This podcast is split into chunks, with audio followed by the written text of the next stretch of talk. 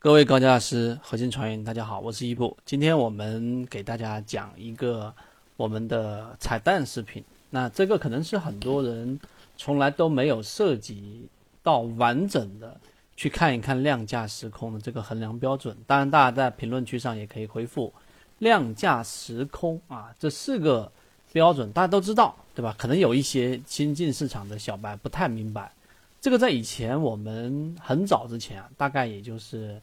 这个零几年的时候，一零年左右的时候，那会呢，我们对于市场的判断，就技术分析，基本上就是围绕着量、价、时、空，也就是没有那么多的所谓的指标、信号，或者说当时公布出来的席位数据、通道数据等等，仅仅是通过量价时空来判断整个市场。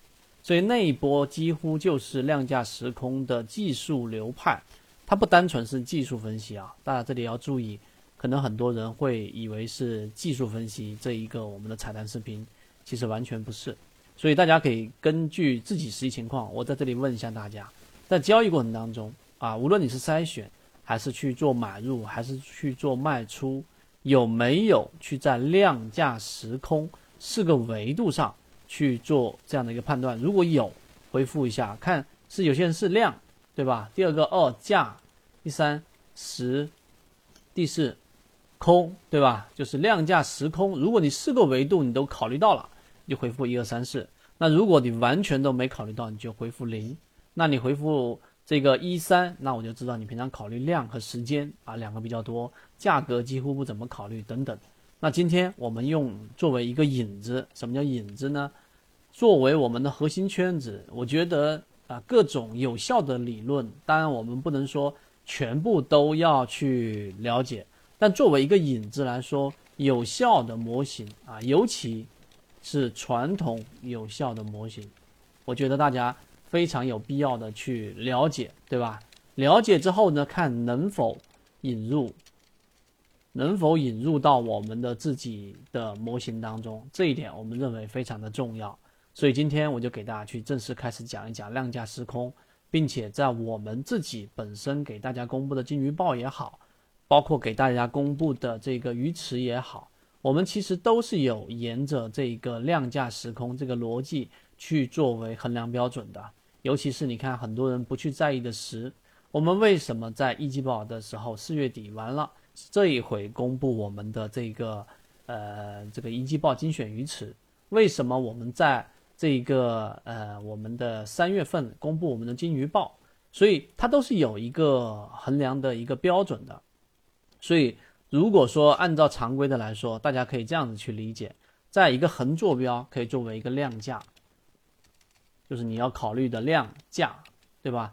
纵坐标呢，你要考虑的就是时空，每一个时间、每一个空间的这一个维度，你都得要去考虑到。最后，你要选择一个合适的位置，这个合适的位置是指我们能够。在一个相对安全、确定性比较高的位置去公布我们的金鱼报，去公布我们的自选鱼池，这样以至于让我们的核心船员能够在对的时间里面去啊实战也好，或者通通过实战能够了解我们的模型到底是怎么样筛选的也好，这更加的有益于我们圈子的复制，这是我们的考虑啊。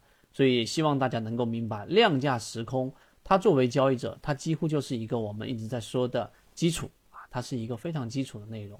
好，今天我们所提到的所有的标的，我们既不推荐股票，也不知道买卖，只讲方法，希望大家能够有所启发。我们正式开始啊！我大概花了四分钟给大家简单的讲了一下，大家也能看感觉得到里面的内容的这个丰富程度。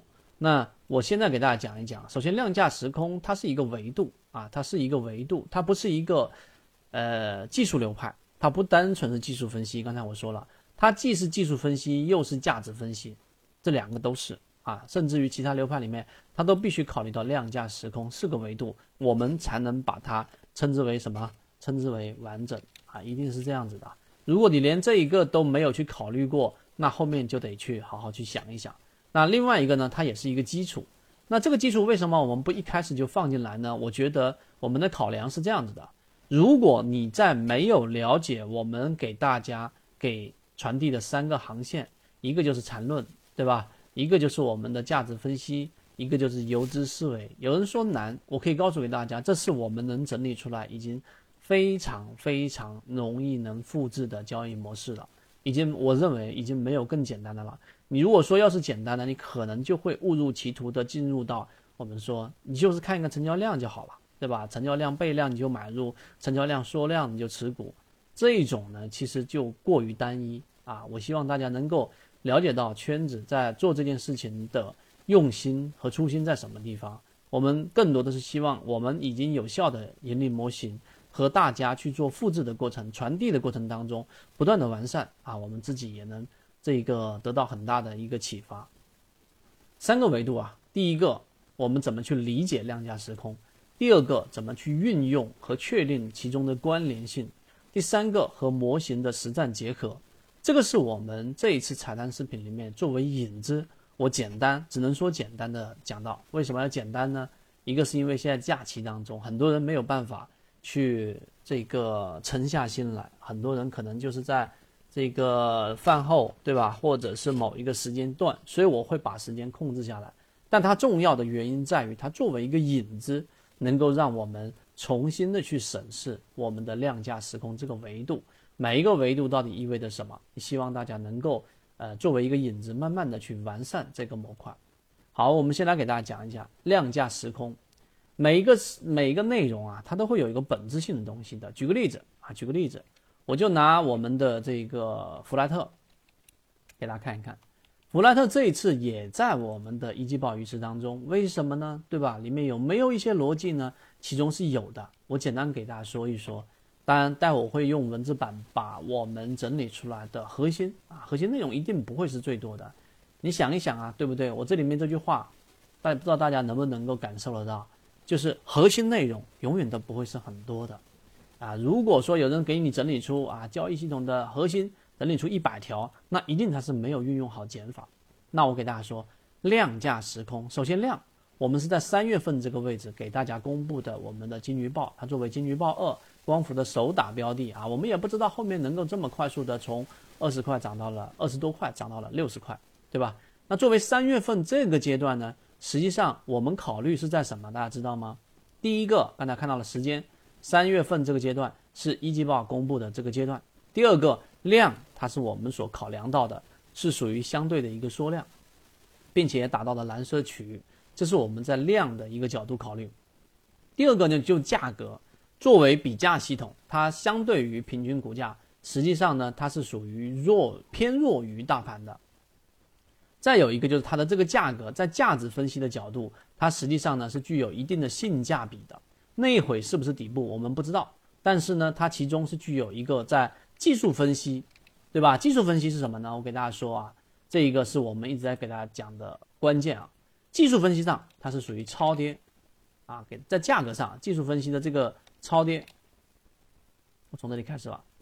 技术分析上它是属于一个我们所说的这个超跌，在价格上。啊，而在价值分析上，它在价格的维度上呢，它是属于低估啊，也是我们一直在说的落难笑话，就这样的一个概念。所以价格它不仅仅单纯是在技术分析上里面我们所说到的降 N，对吧？趋势理论啊，不仅仅是这样子。所以技术分析它价格是要这样子去理解，价值分析呢，它的这一个价格也得有这样子去理解。有人说，以前我们给大家讲过，高价股跟低价股买起来是一样的，因为你，呃，一样的资金十万块钱买一百块钱一股的和买十块钱一股的，只是股数不一样，对吧？这一个是能理解的。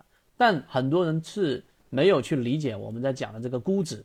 如果在同行业当中，在价值角度，是吧？同样市值或者具有在整个产业链当中，它实际上是属于啊相水平相当的。是属于同样的一个板块当中的呃对标标的，那么实际上它们的价格就应该是处于相应的一个类似。以前我们还做过一个 A A A 股跟 H 股的一个比价系统，但后来发现 A 股跟大家知道我说这个概念吗？就是在港股上跟 A 股上的差值这个溢价，实际上呢你呃是不等同的，所以那个模型其实我自己我自己看了一段时间之后，我认为是无效的，也可以告诉给大家。所以这这两个地方是属于价值角度的量价，对吧？这里面我要告诉给大家，这就是我们对于价价格的价和量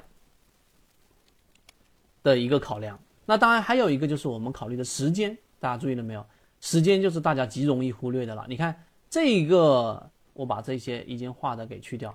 你要知道，我们在三月份公布之后，它并没有真正的意义上出现特别快速的上涨啊。那在这个位置上呢，三月份一直持续到四月份、五月份，到了五月中旬才出现这样的一个同位涨停，出现了两个多月的时间。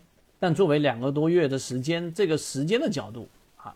时间的角度，我们认为它是符合我们模型的，因为在我们的预期范围之内，也就在我们的时间框之内，它是能够我们捕捉的标的，大家明白吗？我也一直在给大家讲这一个核心，就是如果你的模型是一个季度啊，最多两个季度、半年，但是它在大半年四分之三，对吧？四分之三年，它这可能第八个月、第九个月的时候出现暴涨，那我告诉给你，你认为这样的是有效的吗？答案是无效的，你的模型还需要优化。不仅仅是单纯的把时间这一个圈边沿啊，时间的这个时间这一个圆形这个圆圈的边沿不断的扩张是错的。那以前我们在传统的技术当中有讲过一句话，就是当时间无限延长，你的所有预测都是对的。大家能理解我说这个意思？所以我们就一直维持在一个季度到两个季度，就半年，最迟半年，超过半年启动的，那实际上我们就可以判断是在我们的模型当中无法捕捉的。这个是在时间的维度，最后就是一个空间。那空间维度上呢，它有几个不同的判断。一种是超跌的，超跌的标的，对吧？那超跌里面，我的判断里面，它从打到蓝色区域，大概上去有百分之三十左右，对吧？这个空间是我能够预判的。另外一种呢，是形成一个突破，对吧？例如说同位涨停突破原有中枢这个位置，把它都去掉。那一旦是突破的模型呢，它又不一样。那突破的模型里面。它尤尤其是在创新高的这种位置上，那么实际上它的空间是多少呢？你又得好好考虑。尤其是我刚才我说的这一个叫做满盘获利无抛压的标的，它在不断的创新高，那么你肯定没有办法这一个很好的去判断所谓的高点，只能用技术分析背驰来进行补充。这就是刚才我一直在给大家描述的量价时空的一个关键，有没有收获？各位，这个是我们的彩蛋视频。那我们尽可能的、尽可能的把它做到压缩、浓缩，但作为一个引子和启发性内容，量价时空，从刚才我问的那个问题当中，你几乎都没有办法去避免，去从这四个维度去考量，这可能又是另外一个台阶。大家知道，这可能又是另外一个台阶。就我们原有的给大家公布出来的模型，基本上不会有太大的新增模型了，就是我们说的缠论。游资思维笔记跟左脑护城河分别代表的技术分析，跟我们的价值分析以及游资思维，它可能让我们上了不同的台阶。但是量价时空在很早之前啊，刚才我讲，在我们零几年、一零年，它几乎是唯一，大家明白吗？当时没有所谓的这个中登公司公布席位啊，数据都没有啊。那那一会呢，量价时空几乎就是最鼎盛的时期，我们从每个角度都做过很严格的训练。所以量价时空好，我现在回到这个我们这一次彩蛋视频的这个关键性内容。刚才我说了一个话题啊，量价时空它有本质，本质它一定不会很多。那我们这一个画一个横轴，画一个纵轴，方便大家去思考。那我们在横轴上我们要思考量价、成交量、价格，对吧？这两个维度你是必须要去思考的，量价。第二个维度呢，我们要考虑的就是纵轴的时空、时间跟空间，它不是某一种指标，大家要知道，而是我们要从中去找到一个平衡，找到一个平衡。那这个平衡当中呢，我给大家说关键是什么？首先，成交量，成交量交易当中最真实的数据，这个不用我去过多的去解释了。那特性呢是什么？第一，活跃性，成交量放量只能说明活跃，大家明白这一点。所以不要单纯的看啊，一点五倍量、两倍量放量买入就一定是能挣钱。你这一次挣钱了，我只能告诉你，是运气的成分和环境的因素影响。下一次放量，如果你追涨进去，也极有可能会买到一个快速的调整。所以这种单一的模块，它是有很大的弊端的。第二个，它是相对性，那就是我们要考虑到流通盘，对吧？有些人说放一倍量，但实际上你这个成交量，它是以一个相对数值。它才具有参考性，绝对数值没有参考性。你中国建筑的放一次量和我们所说的一个小盘股二十亿的放一个量，在成交额和成交量上一样吗？答案肯定是不一样的。所以一定要考虑到一个相对性。第三个就是分歧与一致。以前我们给大家讲过放量，对吧？放出一个两倍量，那么这种情况之下呢，是属于放量。那放量呢，在不同的阶段，它的表现是不一样的。但有一点啊，当一个标的它出现了放量，我问大家，是我们所说的分歧，还是我们所说的一致呢？大家可以打字出来。我们一直讲到，这个一定就是分歧，它不是一致。啊，新增金、新增资金进场，然后呢，上面又有人愿意把手里面的筹码给抛售掉，只有有买方的力量增强，跟卖方的力量同时增强，这就是我们一直在讲的分歧。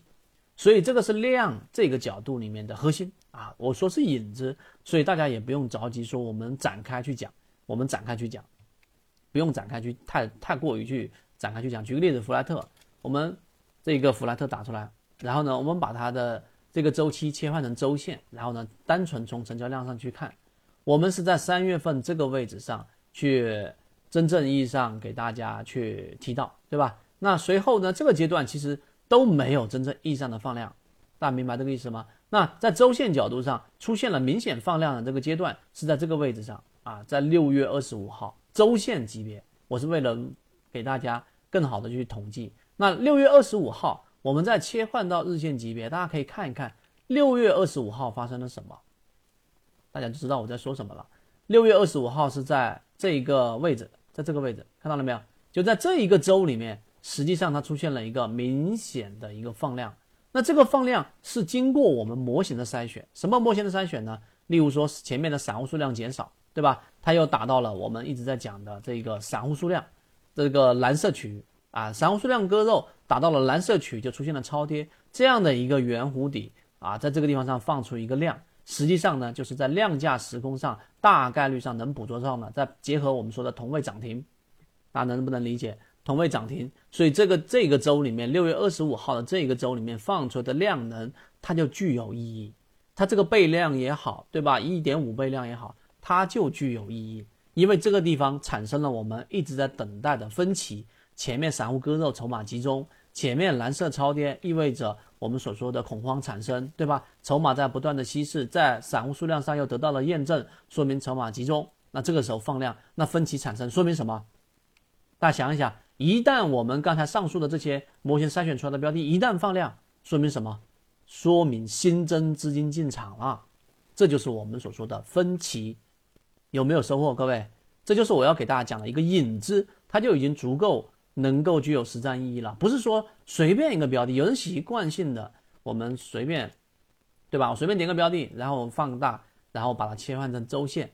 那你看，现在是不是在放量？我随便打开的固德威，那么像这样的一个标的，它出现了放量了，下跌放量了，然后也产生分歧了，对不对？如果只是单纯的理解，那说明越下跌越有新增资金进场，我就可以买入了，那就完蛋了。为什么说完蛋了呢？因为这一回你只是单纯的用成交量来分析，你看也蓝色，大家明白了吗？所以任何的标的不能单一分析，这可能是圈子给大家讲过最多的一句话，大家明白这个意思了吧？有没有收获？有收获，打一下有收获。所以这个是我们说的量价时空的量，它真的具有很多的这个变化，但所有的变化它最后都不会去离开我在刚才给大家讲的这个本质。量价时空，量价时空，所以呢，量价就在这个横坐标，时空就纵坐标，我们必须要这样去考量。而且呢，有一个点啊，就是你要作为一个对角线，因为有些标的呢，它的成交量放得很好，它的空间很好，但是呢，它的这个成交量很好，价格也很低估，但是它没有什么空间，为什么呢？因为呢，它已经是涨了很多了。这个时候，这个标的就可能在这里，我用个绿色圆圈告诉大家。那么有一些呢，可能时间很好，对吧？就是说它的啊距离起爆点也好，等等，同位涨停，哎，很很好，它的空间也很好，就是它也没有多大的一个一个一个一个修复，那还有一个修复空间是存在的，都很好。但是呢，它的成交量一直长期的属于萎缩，对吧？这种状态，那它就不是很好。我们要找到是这个对角线的平衡状态里面最好的这一些标的，大家明白这个意思吗？这个是我用第二个给大家讲到的关键。好，我们进入到价，是吧？这可能是很多人花几个月。以前我们在很早之前几个月的这种，呃，很多的讲座也好，都是在讲来来去去讲的内容，只是他把很多分散的形式化东西给你去一板一眼的给你去讲解，但没有给你讲到本质。而圈子，我们现在给大家讲的就是本质，你要做的所有工作都是要从中去寻找，围绕在这个对角线，我们说的这个平衡阶段，在量价时空上都处于比较优的这些标的，而不是这些标的，明白了吗？某一个长板很长，但它短板很短，就很难是出现我们给大家所演示到的这个成功率了。我们这么长时间，好，第二个价。价格呢，就是我们一直要给大家讲的，是属于当中唯一值得信赖的，因为价格是我们一直要不断研究的。为什么缠论那么重要？就是因为它是基于价格的，大家明白这一点吗？它有特性啊，什么特性呢？第一，技术分析的这个价，刚才我给大家解解释过了，技术分析的价就是趋势，对吧？然后呢，这个超跌它是技术分析的价，而在价值分析的价，大家也要去研究，也要去了解。在左脑护城河里面，我也给它简单讲一讲。P/E 的一个估值，对吧？P/B 的一个估值，那这个估值里面，它这个价格是否合理？是低估了还是高估了，对吧？然后第三个呢，我在之前的三分钟也给大家提到过，就是心理价位。什么叫心理价位呢？以前我给大家讲过，就是同样的一百块钱，对吧？你如果说是一百块钱掉了，你很心疼；但是呢，你如果是掉了一张一百块钱的某一个很。啊，评价很差的这个这个垃圾电影的电影门票，你的心里面的痛苦的这一个感觉是不一样的。同样的价值，大家明白都是花一百块钱，但是呢，掉了一张门票和掉了一百块钱，心里面上的价位是不一样的。大家明白这个意思吧？所以再举个比，再打个比方，它是考虑它是一个心理学的基础。举个例子，如果说你的一个手啊泡在一个这个冷水当中。一个手泡在一个热水当中的体这个这个箱子当中，然后最后呢，把两个手都拿出来放到一个常温的水里面，你就会发现很奇怪的事情发生了。为什么？因为你放在冷水的这一个手里面，会感觉这个常温水是热的，而热水拿出来的摸到这个常温水里面是冷的，这是相对性。我说这些呢，是想告诉给大家。好，回到刚才我们说这个价格，那同样的，如果像我们的这个，我回到我们的这个精选鱼池当中。如果说是同样的这一个标的，在我们的鱼池当中，呃，自选股当中，我们把它展开。方正啊，随便举个例子吧，就刚刚我们说的弗莱特，弗莱特不是也在鱼池这一次当中了吗？也打到蓝色区域吗？那如果你是从头跟到尾拿过利润，现在也看到，我们现在有一个逻辑啊，为什么把它放到一季报的精选预值当中？就是基于它在我们看到的这一个上一个季报。上个季报这个位置上不是减少了百分之二十七吗？这里散户数量大幅的减少了之后，对吧？那实际上它并没有出现兑现，它是在过程当中减少的。所以如果这里筹码稍微增加多一点，那这里面就有问题。我们也看到这里面的筹码是增加了百分之十八，是在这个位置上对冲掉的。我们又看到了在这个位置上散户又减少了一部分百分之四十六。所以弗莱特在这个位置上呢，我们跟随过的人拿过的利润的人。然后在这一波打到了蓝色超跌，那实际上你所看到的现在的价格四十块钱，就跟刚才我所打那个比方是一样的。你是觉得它是合理的，你是觉得它是低估的，你是觉得相对比较低的，你是觉得它有修复性的。那如果你再从你朋友交易的股民当中拿一个人过来问，他告诉你说，哎呀不行啦，弗莱特前面都已经从二十多块钱涨到六十块钱了，对吧？这里面这这个涨幅都两倍多三倍了，你还想从里面拿利润，那不是痴人说梦吗？大家明白这个意思吗？这就是我在给大家说，后面你要研究的不单纯的就是刚才我们所说的这种价格上，它它落入到实战很有意义。这就是我们在给大家讲，实战当中一定要建立于此，一定要跟随的一个关键性因素。因为你跟随过，所以你的心理在心理价位上相对的你会比别人有优势。这是后面我会不断的拓展的给大家去。呃，去讲的一个内容，今天作为引子，价。第三个就是时间，对吧？时间离起爆点到底是近还是远，这一个很重要了。没有时间的这一个范围，没有时间的这个限制，所有的交易模式啊，它都没有意义。我是这样判断的，对吧？你真的认为一个标的买进去，就像以前我们说的万科 A 买进去那一个例子，那个股民，对吧？然后呢，一买进去几十年。你可以一直拿得住，然后呢翻了很多倍，这种投资在你资金很小的情况之下，我建议大家就认清现实，它是一种极小概率的事情，而且呢资金本金很小的话，你十万变成了这一个一百万，变成了一千万又如何呢？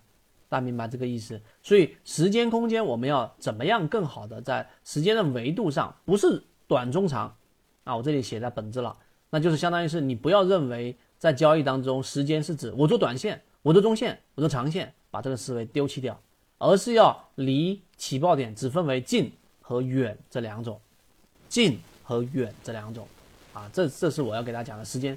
最后一个呢，就是我们要讲的空间，空间这个维度里面呢。大家尽量的通过我在讲的这个内容去思考。刚才我们说的量价时空嘛，对不对？那啊，这一个横坐标你就一直记住这个图形是属于我们的量价，就是量、成交量、价格这两个因素我要考虑的。刚才我给大家讲了啊，纵坐标呢，我要考虑的是时间和我们说的空间。那时间我也给大家讲了，离起爆点起爆点近还是远？那空间维度上有什么关键呢？我给大家讲，上涨空间，我们圈子的理解是。资金增长的速率等于资金增长的速率，就是你如果空间总是在窄幅的震荡当中去获取利润，或者是打板每天拿第二天的溢价，有人把资金给做大，但这这个是，啊，我们一将成功成万骨枯的一个事情，大家不要做这个事情，因为大概率是成为炮灰。那我们要复制的就是我们说，那我们要考虑到哪一种模型的上涨空间会比较大。它就涉及到我们交易的成本，所以低吸模型加上游资思维，实际上呢，低吸模型我们考虑到是什么呢？考虑的是价格。那价格上大家具有一定的优势，低吸模型是考虑到价格。那么游资思维呢，我没有考虑到时间，那低吸还考虑到空间。所以这几个因素一旦叠加，最后导向就是这个量能一旦放量，就是我们所说的突破，是吧？它就形成了。我们真正意义上的量价时空四个维度形成共振，出现我们大家一一贯以来一路以来看到的我们的这些金鱼报的概率的出现翻倍也好，对吧？你想啊，二十多个标的出现好几个翻倍的标的，金鱼报八个标的也有没启动的，像良品铺子、克莱机电。但是呢，像我们说的这一个金牌橱柜，当时百分之四十，然后呢，弗莱特刚才也看到了，出现了百分之两百多的一个涨幅，然后呢，通威、金山清机当时百分之四十多，接近百分之五十。这些概率其实都是我们在原有模型的基础之上，然后呢建立的量价时空这四个维度的同步考量，有时候就是这样子的。你有这个框架，你有这个思维框架，你就有办法去不不去做遗漏。很多人不考虑我一直在讲的一个事情，就是一一大部分人他几乎都不考虑时间，不考虑时间的，对吧？我买进去大不了就是这一个我们说的短线变中线，中线变长线，长线变共线，是不是这个概念？所以很多人不理解，就一直在这个怪圈里面打转。但是当你理解之后，当然你的严，你对自己的这个要求自然就会更严格一点了。就是我的要求是我在一定的时间范围之内，我的模型必须见效，不见效就是模型需要优化，或者是我本身哪个地方有问题，这一点很重要。所以为什么复制最快的交易模式模式？后面我会不断的在量价时空四个维度，在我们核心圈子给大家去提及我们是怎么思考和怎么筛选的。那这里面就有特性啊，最后要给大家今天讲的特性了。第一，修复空间，超跌盈利模型，我这边画图了，蓝色区域，然后呢出现这一个一个中枢，对吧？然后一个中枢之后出现一波快速的调整，然后打到蓝色区域，它这个修复到中枢附近，这个是无风险套利行情。这一次我们的一季报精选云池里面就有这样的标的啊，像大家这个去看到已经打到蓝色区域的，但是出现没怎么上涨上涨的标的就是如此。第二种呢是属于震荡的振幅。如果你想做波段，那一个中枢的震荡的这个空间，它一定是以一个宽幅震荡。如果你是想从中整利润的话，不然意义就不大。就是每一笔当中，它是要有一个相应比较大的空间的。它可以通过什么方式呢？通过模型筛选和活跃资金。活跃资金一般如果是持续不断创新高的，它的振幅空间或者它出现起爆的概率会更大。也是刚才我们说量当量价当中的这个量。活跃性增加，你看全部是串联在一起的，所以这个空间呢属于震荡空间。第二个、第三个就是我们要后面看的突破上涨空间，就当一个形成中枢之后，它这个位置上形成了一个我们所期待的，对吧？我们所期待的这个突破，这个突破呢，它这个突破的空间就很难把握了。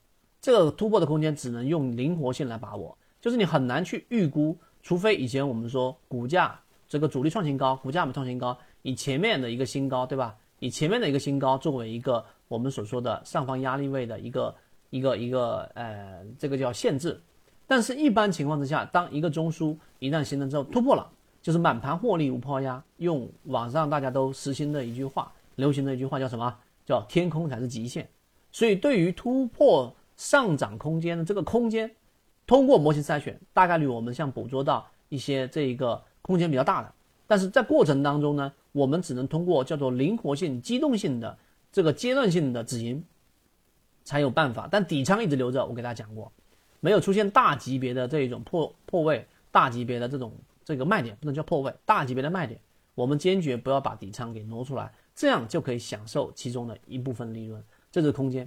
所以今天我讲的这个概念，我今天在讲这个呃彩蛋视频量价时空，绝对是我认为在后面一段时间当中值得大家投入时间去认真思考的。哎，我这个标的在这个价格上是不是具有一定的优势，在时间上。我有没有认真的去考虑过它的这个呃，我的能力圈是否在这个时间段内能够表现出来？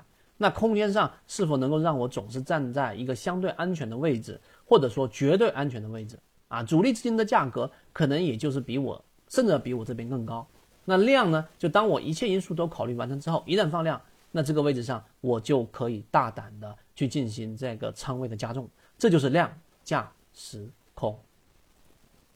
好，今天我花了三十一分钟，三十多分钟给大家讲了这样的一个内容，量价时空，它是我们筛选的逻辑，也是我们跟随的逻辑，逻辑更是我们操作的逻辑。希望大家能够，呃，在这短短的三十分钟里面，能够去在自己的大脑的操作系统当中嵌入量价时空四个维度，有这样的框架，不断的去给它丰满化，那么最后我们就是能够去让自己的操作从原来的理论到后面的懵懵懂懂，到加入到核心圈子当中，我看到有人。因为圈子在讲的这个缠论放大镜捕捉到了涨停板，也有人结合了圈子的模型，然后呢抓到了自己的第一次百分之二十、百分之三十、百分之五十。那到最后，我们慢慢慢慢的去在量价时空这个维度上来增加我们操作的稳定性跟我们的确定性，最后我们的资金增长曲线就能越来越多的走向这种走势。大家别看这个画的这么高，其实呢，它只是一种比较稳健的表达方式。啊，比较稳健的表达方式会有回撤，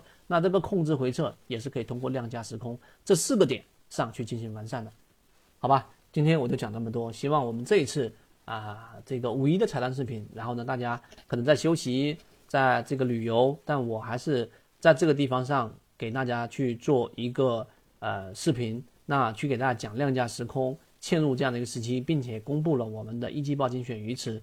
最终的目的就是为了我们最开始做这个圈子的核心交易模式的不断完善和分享，希望大家能够在去思考、去实践之后有很好的结果之后，更多的反馈给我或者是管理员老师和圈子，把营养反哺到圈子当中，是我最希望看到的事情，好吧？今天讲那么多，然后呢，为饱和社会提供最有价值的信息和你一起终身进化，我是伊布，我们下一次核心会议再见，各位再见，拜拜。